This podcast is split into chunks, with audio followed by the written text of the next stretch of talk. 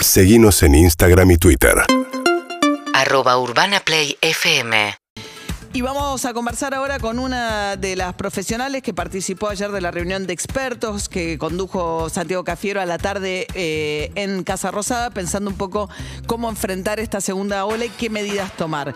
Alicia Stolkiner es psicóloga, es profesora del doctorado de salud mental, titular de salud pública en la UBA y estuvo en esta reunión. ¿Qué tal Alicia? Buen día. Bueno, ustedes aportaron desde el lado, me imagino, de la psicología, a ver qué pasa frente a esta segunda ola. Sí, sí, en general eh, cuando se ha- hay una reunión de expertos, primero que, que no necesariamente todos coinciden, segundo, los expertos no toman decisiones, las decisiones las toman los, los, los- los gestores, digamos, y, y que cada uno tiene distintas eh, distintas disciplinas, campos disciplinarios, nos escuchamos, intercambiamos, pero cuenta de mi campo, no de algunos otros como virología o epidemiología, por ejemplo. Está bien, desde el campo de la psicología, digamos, eh, ¿qué, situación ven ustedes, eh, digamos, después de un año como el que pasamos, frente al miedo con esta segunda ola, temores a que no haya camas, qué ra- eh, ganas de cumplir o no un aislamiento más estricto, cansancio con medidas restrictivas? ¿Qué es lo que predomina? Bueno, yo tengo una investigación en terreno hecha, estuve revisando prácticamente todas las encuestas, eso toca más a cientistas sociales.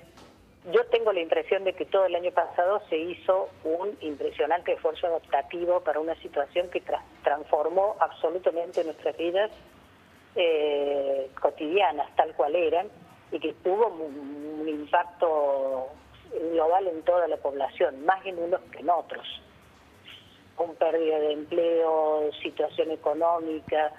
Eh, en el caso de las personas que viven solas, el aislamiento produce un- una profundización de la soledad y en el caso de los que viven en familia produce alguna tensión o transformación de los vínculos eh, familiares.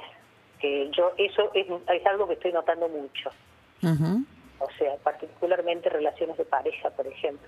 Divorcios. Eh, no, divorcios no necesariamente porque la gente tiene problemas para divorciarse. Eso no quiere decir que las relaciones estén funcionando muy aceitadamente en muchos casos, sin hablar de las pues, problemáticas de violencia, abuso, etcétera, que, que aumentan. Pero lo que quiero decir es que cuando se toman decisiones no, se pueden tomar exclusivamente por yo, porque el año pasado he escuchado a alguna gente pedir que se levantaran medidas de aislamiento en razón de la salud mental, pero la salud mental también se afecta cuando mueren personas o cuando se corren riesgos. Entonces, eh, creo, lo que sí yo observo en general es que ya hay por lo menos un mayor conocimiento de eh, dos cosas. Una, por lo que dicen los expertos, hay mayor conocimiento de cómo tratar la enfermedad dentro de las limitaciones que tiene una situación nueva y hay un mayor conocimiento eh, más fino acerca de cómo se producen los contagios.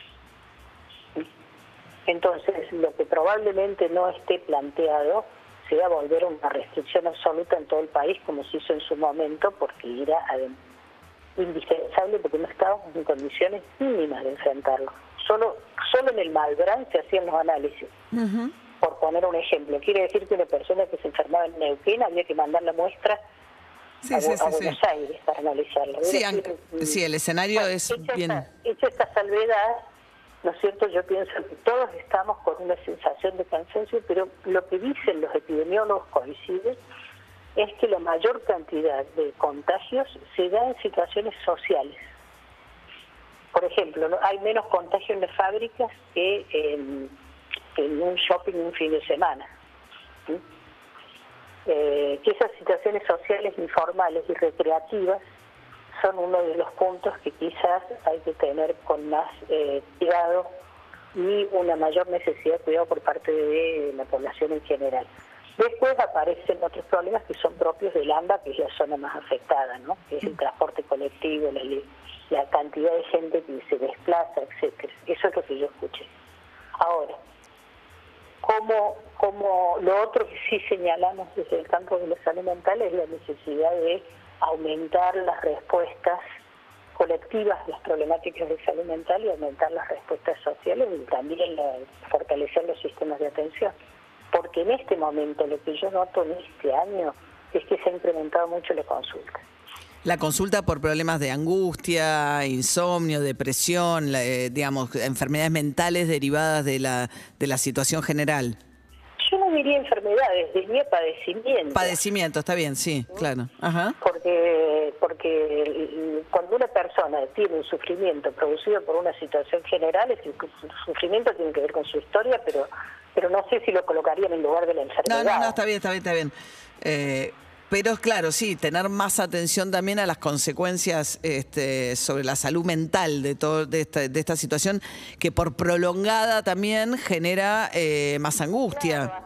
Así como el año pasado hubo que poner en escena la problemática de los duelos, de las muertes en, en soledad, etcétera, creo que ahora tenemos que pensarla, por ejemplo, pensar cuidadosamente. Hoy eh, veo que figuraba en algunos lugares que yo dije que las escuelas no eran foco en fondo definitivo. Yo no, yo no dije tal cosa.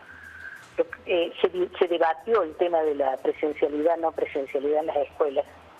¿sí? Entonces hubo alguien desde la epidemiología que dijo que el aula en sí misma no es un lugar de contagio, el problema es lo que sucede alrededor del aula. Después eso fue sintetizado de otra Claro. manera. Bien. Pero el tema de las escuelas, por ejemplo, es un tema, es, es un debate muy complejo. O sea, me preguntan a mí, yo puedo decir que los chicos están mejor si pueden, lo dije siempre, si pueden ir a la escuela ahora.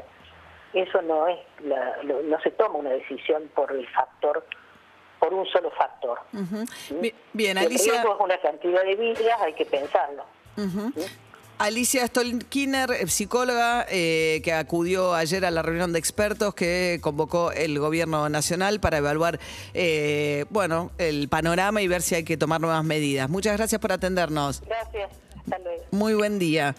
UrbanaPlayFM.com